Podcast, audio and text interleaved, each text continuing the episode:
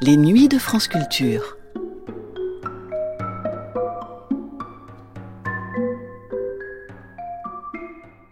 En 1981, dans le quatrième volet de la série d'émissions par laquelle Les Nuits magnétiques rendaient hommage à Jacques Lacan quelques semaines après sa mort, Laure Adler avait choisi de s'intéresser plus particulièrement à ses écrits qu'il avait publiés en 1966 après avoir longuement hésité à le faire. Dans l'émission qui va suivre, on entendra le philosophe et éditeur François Val exposer dans quelles circonstances ses écrits furent publiés et les motifs de l'hésitation de Lacan. On y entendra également Jacques Lacan s'entretenant avec François Val au moment de leur parution à laquelle ce dernier avait notablement contribué.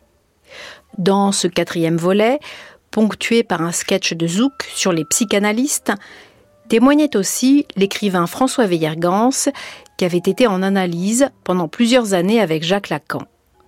À rebours du jugement couramment exprimé, il y disait en quoi Lacan était bien selon lui un homme de l'écrit et pas seulement un orateur, en ne manquant pas d'évoquer en passant avec humour sa relation avec son analyste. Nuit magnétique, risque de turbulence, témoignage après la mort de Jacques Lacan, quatrième des cinq émissions, le Lacan des écrits, diffusé le 8 octobre 1981 sur France Culture.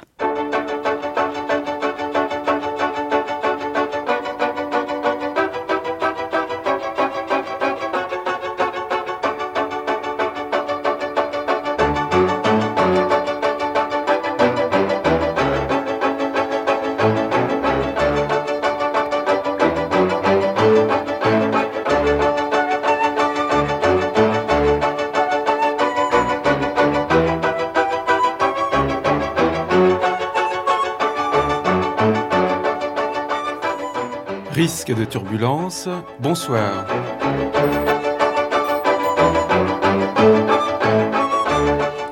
Alors lundi c'était euh, l'homme Lacan, mardi euh, c'était le Lacan clinicien, hier c'était le Lacan qui a obligé tous les psychanalystes français à relire Freud et Freud en allemand. Et aujourd'hui, c'est le Lacan des écrits avec toujours comme euh, perspective de ne n'avoir rencontré et de n'avoir parlé qu'avec des gens qui ont travaillé, connu, parlé avec Lacan. Et tout d'abord, François Veillergans. De toute façon, on peut essayer un truc là. Il faut que je pense à une, phrase que Lacan disait. Oui, enfin, les enchaînements, vous les faites, vous les faites après. De toute façon, on parle d'un psychanalyse, on n'enchaîne on enchaîne pas. Euh, mais ce qui est curieux aussi dans, la personne de Lacan, c'est que à la fois il était très au fait de, sa, la discipline qu'il utilisait, et en même temps il la contestait. Et ça aussi, c'est un des rares qui fasse ça. Bon, c'est la moindre des choses que de faire ça. Mais je, enfin, j'ai quand même entendu, entendu dire euh, la psychanalyse est une imposture.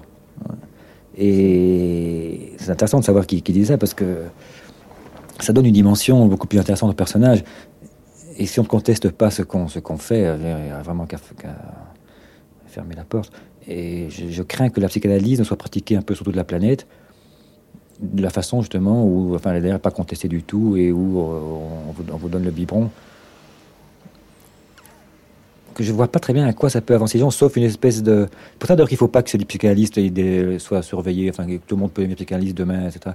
Parce qu'au fond, bon, ils vous écoutent parler mais il dirige pas. Ce qui compte, c'est quand même de diriger attentivement la chose, de voir un peu ce qui se passe et tout. Je crois, alors je crois que c'est même pas qu'il dirige mal, c'est que je crois qu'il dirige. Enfin, d'après les échos que j'ai d'autres personnes que je connais qui s'en analysent, il est rare d'entendre. Euh,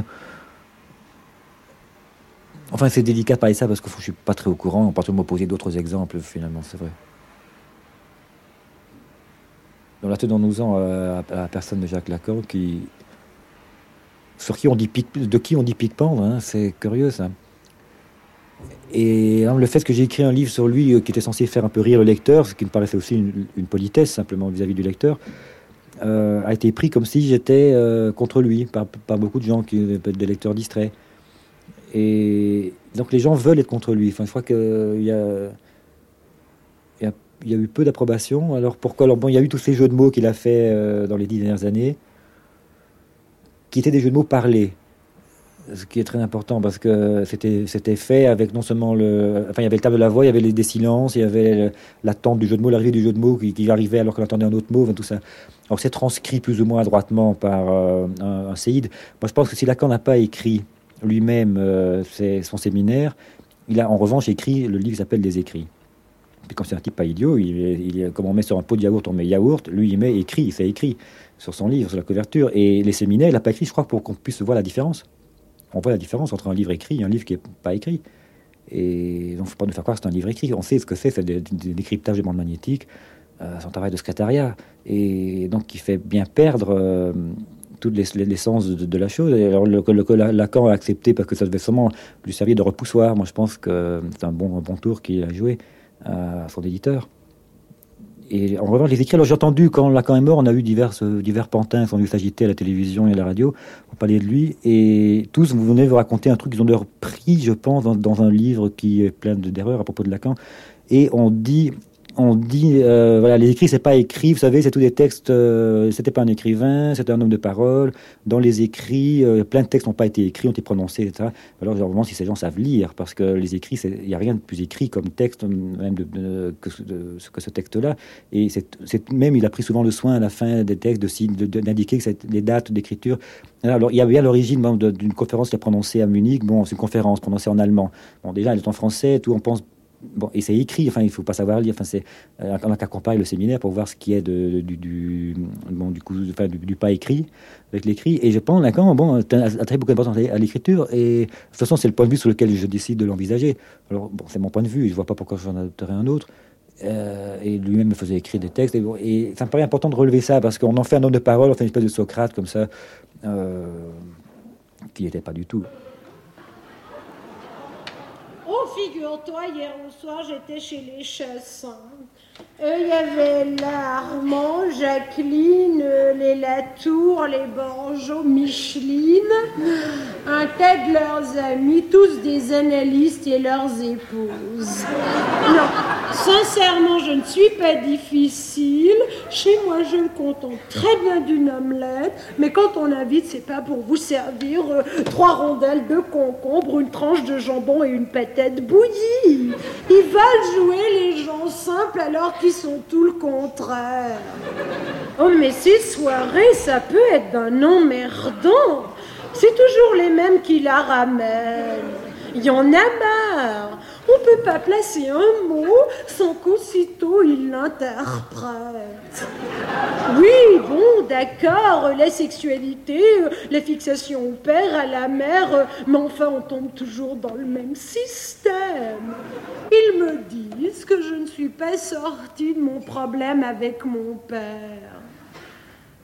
Oui, c'est vrai. Euh, j'aimais énormément mon père euh, et j'y étais très très attachée.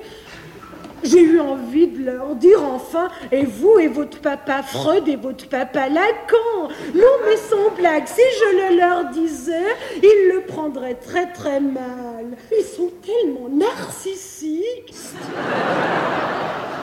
Ils parlent comme Lacan, ils mangent comme Lacan, ils s'habillent comme Lacan.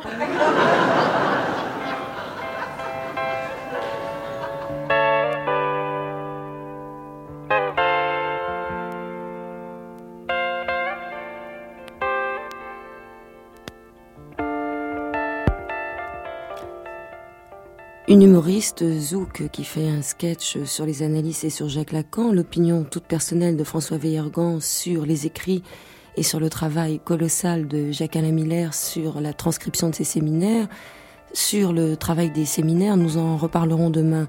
Maintenant, écoutons Jacques Lacan qui s'explique juste au moment de la publication des écrits en 1966. Je n'ai publié ce recueil de mes écrits euh, que pour rendre euh, maniable, un certain procès constructif à ceux-là qui l'intéressent. Il ne s'adresse pas aux philosophes, quoique écrit en un langage euh, qui est de tout à chacun qui a une formation classique. Chacun de ces écrits est fait pour les praticiens de la plus difficile des pratiques, laquelle exige une discipline de la pensée encore fort mal réalisée, c'est la psychanalyse, vous l'avez dit, dont il s'agit.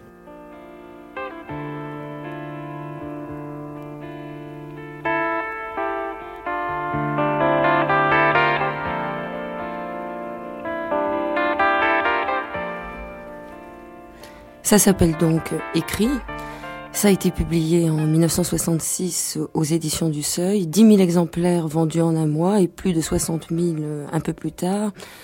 Écoutons François Val qui nous parle des circonstances dans lesquelles Jacques Lacan a voulu publier ses écrits.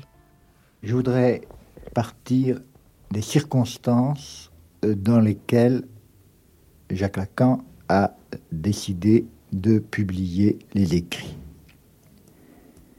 Il n'avait pas au départ le souci, le souhait de la publication, convaincu qu'elle prêtait surtout à des malentendus, et ce n'est pas par hasard qu'il a fait à ce sujet euh, le mot, le mot d'esprit, poubellification. Il avait euh, publié en revue, et essentiellement dans la revue La Psychanalyse, euh, des extraits de son séminaire, année après année, des extraits qui n'étaient pas de simples extraits, qui étaient en fait une sorte de condensation de l'ensemble du travail d'une année. Mais cela était destiné aux auditeurs même du séminaire, et passer au-delà, Lacan le redoutait il craignait que euh, son discours ne soit hors de son contexte et de l'expérience euh, sur, laquelle il s'appuyait, euh, déformé, mésinterprété. Ce qu'il a décidé à publier, c'est l'apparition d'un certain nombre de commentaires qui révélait un profond malentendu, en effet, et à ce moment, il lui a semblé que mieux encore valait donner le texte même pour qu'on puisse juger sur pièce, plutôt que de laisser courir des interprétations qui devenaient des contresens. De quoi s'agit-il?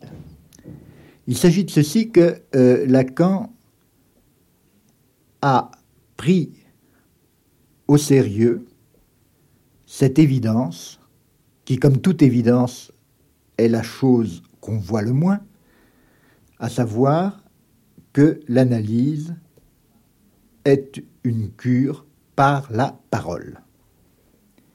Et que donc,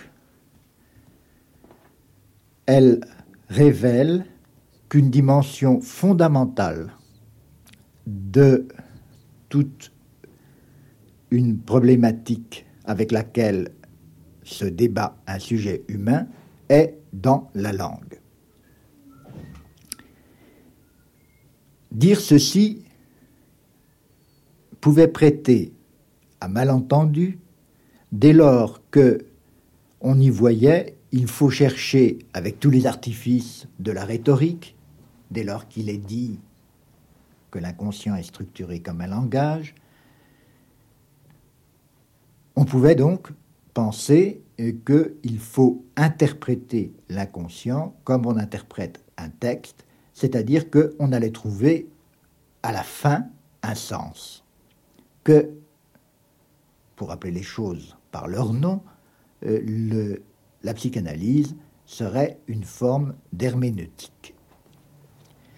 Or, précisément, euh, un apport fondamental de Lacan a été de montrer que dès lors qu'on était dans l'ordre, non pas du langage, mais du comme un langage, on était dans un domaine où on tombait en définitive sur des lois, lois propres du signifiant, lois de différence, lois de retour qui était complètement hétérogène au signifié et irréductible au signifié. C'est-à-dire que, à la limite, et pour appeler les choses par leur nom, on peut arriver à, au creux d'un discours, à une formule signifiante qui est en fait dépourvue de tout signifié.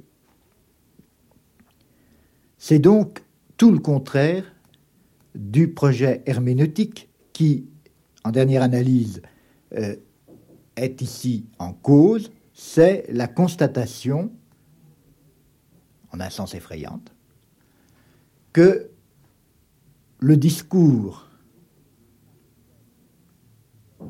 par lequel un sujet pense se dire, ce discours qu'il tient et qu'il se tient, et qui est pour lui ce qu'il est, ce discours peut se nouer autour d'une formule signifiant pur qui se refuse dans son opacité propre de signifiant et dans son fonctionnement de signifiant à toute espèce de signifié.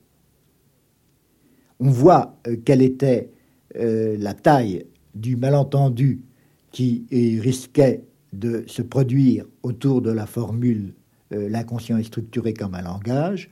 On voit quels étaient les enjeux à ce moment-là, euh, dans la première moitié des années 60, disons, et euh, c'est cette constatation qui finalement a, je peux en attester puisque j'ai assisté à cette évolution, c'est cela qui a amené Jacques Lacan à décider de publier les écrits. Et je crois que c'est pour cela même que, en tête des écrits, vient le séminaire sur la lettre volée.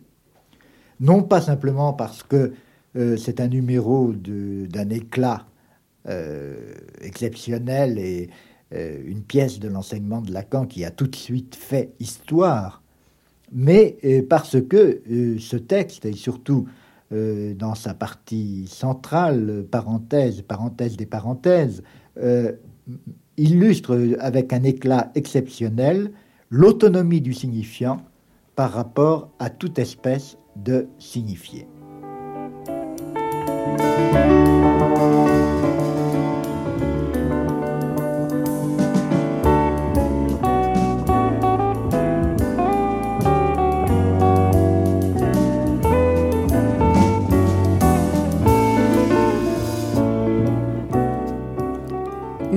Ça fait 889 pages dans la collection Le Chant freudien dirigée par Jacques Lacan.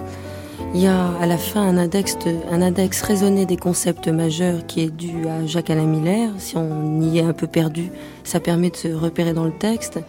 Et comme le dit Catherine Réois dans un bel article, paru dans Le Monde de ce soir, Jacques Lacan, instruit par l'expérience freudienne, avait sans doute découvert cette évidence que ce que ce décidément je m'y embrouille, que si ce que l'on comprend bien s'énonce clairement, ce qui s'énonce clairement n'est pas toujours bien compris.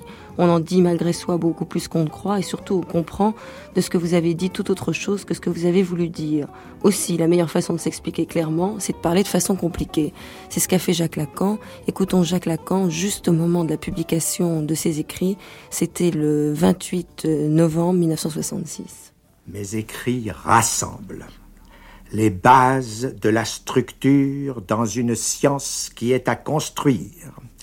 Et structure veut dire langage, pour autant que le langage, comme réalité, fournit ici les fondements. Le structuralisme durera ce que durent les roses, les symbolismes et les parnasses, une saison littéraire ce qui ne veut pas dire que celle-ci ne sera pas plus féconde.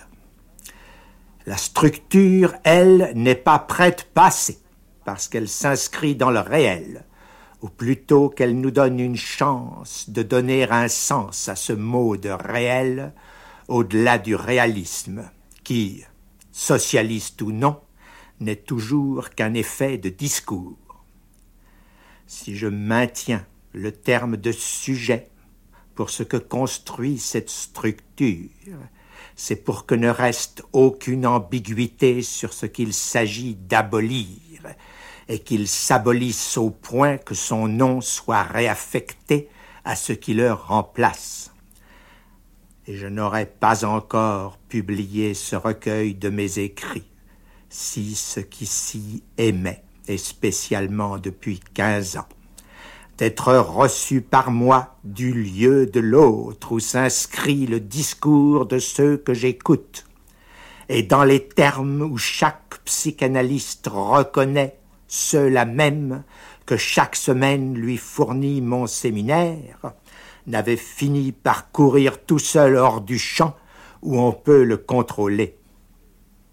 Malgré moi, je dois le dire, mais non sans quelque raison, puisqu'en cet enseignement se joue le sort qu'à tous réserve l'avenir de la science, laquelle court, elle aussi, et bien en avant de la conscience que nous avons de ses progrès.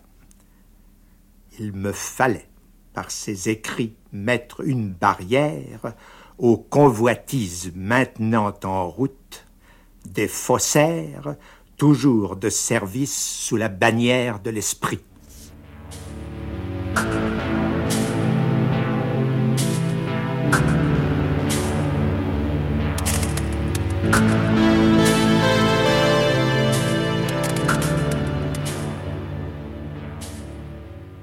François Veillargans. De toute façon, on peut essayer un truc là. Il faut que je pense à une, phrase que Lacan disait. Oui, enfin, les enchaînements, vous les faites, vous les faites après. De toute façon, on parle dans la psychanalyse, on n'enchaîne on enchaîne pas. Euh, on est un peu moins bête normalement. On est censé être moins bête, non, après avoir fait une psychanalyse. Ce qui, je trouve, n'a pas de prix. Surtout par les temps qui courent, où on a bien besoin de ne pas l'être trop, parce que, enfin, bon, ça vous coupez là, après, pas de prix. Mais pourquoi vous avez choisi Lacan? Je sais pas qui a choisi, c'est peut-être lui qui m'a choisi. Non pas me connaissant, mais le fait de publier, par exemple, le fait d'exister, le fait qu'il choisit aussi des gens. À partir du moment où son nom était, dans, était public, que peut-être lui choisissait autant que. Donc moi je connaissais que lui parce que, parce que j'avais lu des textes de lui qui m'avaient assez épaté. Et il avait l'air un peu plus malin que les autres. J'avais lu aussi les textes des autres, alors Freud était mort. Et puis euh, les autres, c'était pas très évident leurs textes. Alors c'est un peu à cause des textes que j'allais le voir. Donc je me suis recommandé de son d'un texte de lui, que je connaissais. Je lui dit voilà, il m'a demandé pourquoi moi plutôt qu'un autre. Euh, d'abord, lui en plus il était dans le bottin, hein. il était dans, l'annuaire et donc on trouve son téléphone. Et puis il n'y avait pas qui, qui d'autre. C'était vraiment des tarés les autres, enfin, les textes des autres euh, que je n'aurais jamais voulu aller confier mes mégots de cigarettes à d'autres, à, d'autres, à tous ces gens-là. Et quand vous avez publié votre texte, donc le, pitre, est-ce que vous l'avez envoyé à Jacques Lacan? Je lui ai porté, ma chère. Je lui ai remis en main propre. Enfin, si propre euh, il y avait. Ça, c'était dix ans après, ça même. c'est dans ce bouquin parce que. Euh, alors, c'est un roman que j'ai publié en 74, je crois, Et. C'est bon parce que ça s'appelait Le Pitre, et alors beaucoup de gens l'ont pris de façon un peu mondano parisienne, en croyant que le Pitre c'était Lacan enfin, il suffit de lire 20 pages pour comprendre que pas. Et enfin, alors on a voulu le tirer. enfin, ça a eu un petit succès de euh, salon comme ça. Euh, on en parlait dans les brasseries. Bon, ce qui a aidé à vendre, ce qui n'est pas plus mal. Dans un sens. Je me remboursais un peu euh, avec ce livre de ce que j'avais laissé chez Lacan. Vous voyez que finalement, c'est pas si cher Lacan, puisque si on sait bien s'y prendre, il vous rembourse même, même à titre posthume, parce que là, on en revend encore un peu le PIB, donc il me À cause de sa mort ben, Je suppose. donc il, il continue, enfin, il rembourse. Donc il m'avait dit, il dit, vous verrez, euh, vous verrez, vous, aurez du fric avec. Euh. il m'avait dit, euh, enfin, on parlait beaucoup de choses là. Alors il me disait, je, le vois encore un jour, je le quittais de, debout. alors il me serre la main un peu plus longuement d'habitude. Que voilà, j'avais payé avec un chèque sans provision, qui n'était pas de moi, c'est un chèque qu'on m'avait fait, que j'avais endossé. À l'époque, on avait encore heureusement le droit d'endosser des chèques, on n'est pas obligé de mettre à sa propre banque. Alors j'avais signé ce chèque pour lui, donc payable au docteur Lacan. Hein. Et puis, huit jours après, il me dit, mais qu'est-ce que c'est que ça Dites donc, regardez-moi ce chèque qui revient à payer. Euh, je dis, vous savez, pas pour moi, mais enfin, quand même, donc c'est à vous qu'on a donné ce chèque. Donc, un chèque en bois, hein. apprenez à vous faire payer. Voilà, alors là-dessus, c'était, bon, je le quitte. Du coup, il en oublie de me demander de le payer, d'ailleurs, je me souviens de cette séance-là. Enfin, l'argent est quand même une chose très intéressante dont on peut parler pendant des heures, comme vous savez. tout le monde parle de l'argent, les gens n'arrêtent pas de parler d'argent. Et, après, il y, a, quelques, quelques, je sais pas quoi, euh, psychanalystes euh, patentés qui, qui poussent des cris de hors, comment on dit, de hors frais, non? D'hors frais, oui. C'est ça, hors frais, oui. bon, voilà. Et alors, vous lui avez apporté le livre, il l'a lu? Ben oui, ça, il lisait beaucoup. C'est un grand lecteur. Hein. Il lisait beaucoup. Je ne sais pas s'il disait la méthode Kennedy en diagonale ou, pas, mais bon, c'est normal qu'il ait lu ce livre. Si on fait imaginer que j'écrivais un livre où vous soyez l'un des personnages principaux, vous, vous, le liriez quand même. Donc, non, bien sûr, il l'a lu. Et vous en avez ça, ça fait aussi lu dans son entourage. Il semble que son entourage l'ait moins bien compris que lui, mais c'est normal. Dans son entourage, a toujours moins bien compris que lui, ce que lui comprenait. Euh, enfin, d'après les échos que j'ai eu, moi, je ne connais pas tellement son entourage, mais on m'a dit que les gens avaient cru que je sais pas quoi. Non, mais alors, ce qui m'exaspère, c'est qu'en musique, en littérature ou en peinture, ils prétendent tout savoir. Oh, ça, ça hors de moi. Non, mais si tu l'entendais, Armand, faire ses théories sur la musique classique, en sortant de l'opéra l'autre soir, euh, tu sais qu'il ne rate pas un concert, eh bien, il t'explique Don Juan comme si tu étais la dernière des gourdes. Non, mais enfin, Mozart. Mais Mozart, c'est pas seulement son père, sa mère. En fait, c'est autre chose. C'est la musique. Ils sont tous d'un snob et ils ne ratent pas une exposition de peinture importante. Et tu savais la peinture qu'ils ont à leur mur, alors ça, c'est quelque chose d'inimaginable. À leurs yeux, on est tous des névrosés ou des psychopathes. Eh bien, excuse-moi, ce sont eux les premiers qui sont des névrosés.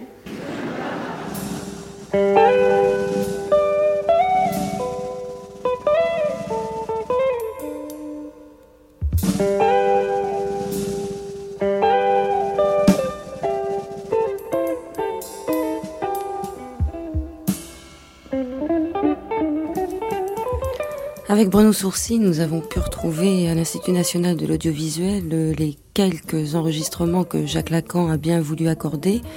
Voici maintenant, c'est difficile de, découper un peu arbitrairement, voici euh, l'extrait d'une interview que Jacques Lacan a accordée à son éditeur, François Vannes, juste au moment de la publication de ses écrits.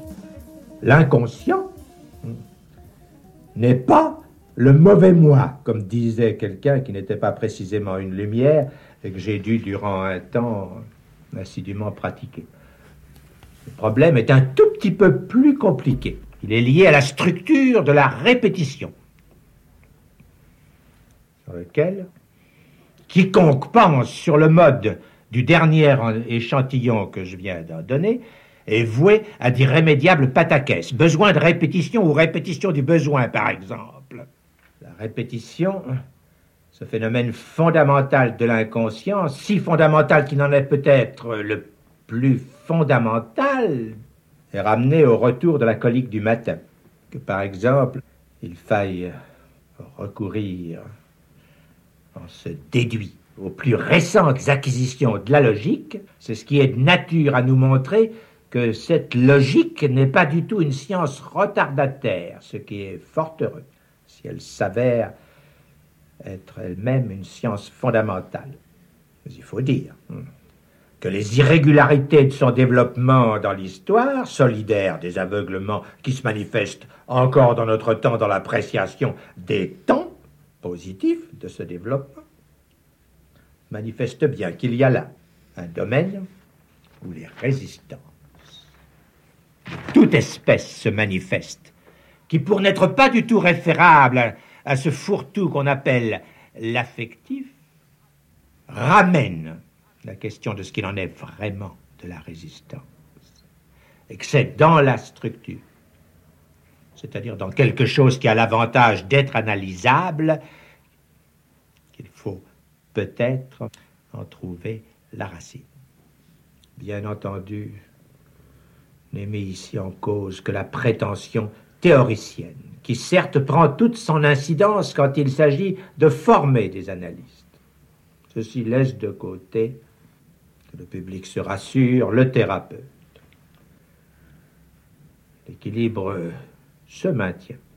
C'est la seule forme euh, dont le champ s'ordonne dans la pratique.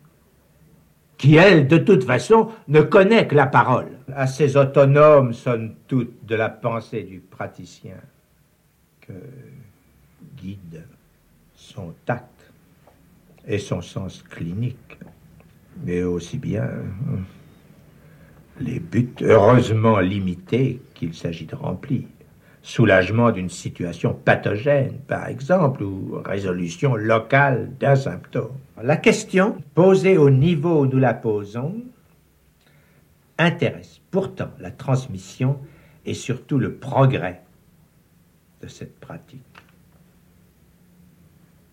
Mais on le sent, pas seulement elle, elle intéresse, dirons-nous, non pas tant le philosophe, au sens où la philosophie s'isole au titre d'un enseignement autonome, elle intéresse le philosophe au sens où celui-ci est présent en tout un chacun pour qui une pratique précise soulève des problèmes radicaux. Que les solutions que nous apportons à ces problèmes, les nôtres, reçoivent au niveau d'autres disciplines de singulières applications, nous avons été amenés à publier ce volume, destiné surtout à écarter les malentendus qui s'engendrent d'une diffusion orale dont nous nous sommes trouvés le premier surpris.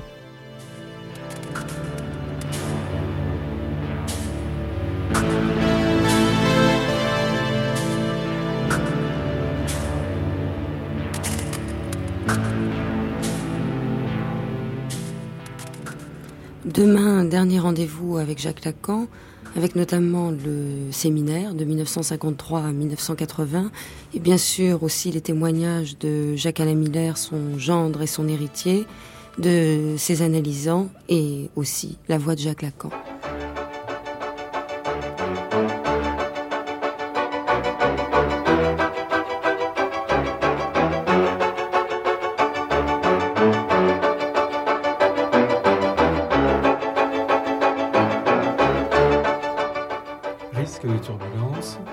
À demain.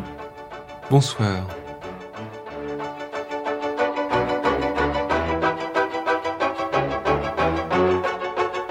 Vous venez d'entendre le Lacan des écrits, le quatrième des cinq temps de la série de témoignages après la mort de Jacques Lacan, diffusé dans le magazine Risque de turbulence des nuits magnétiques.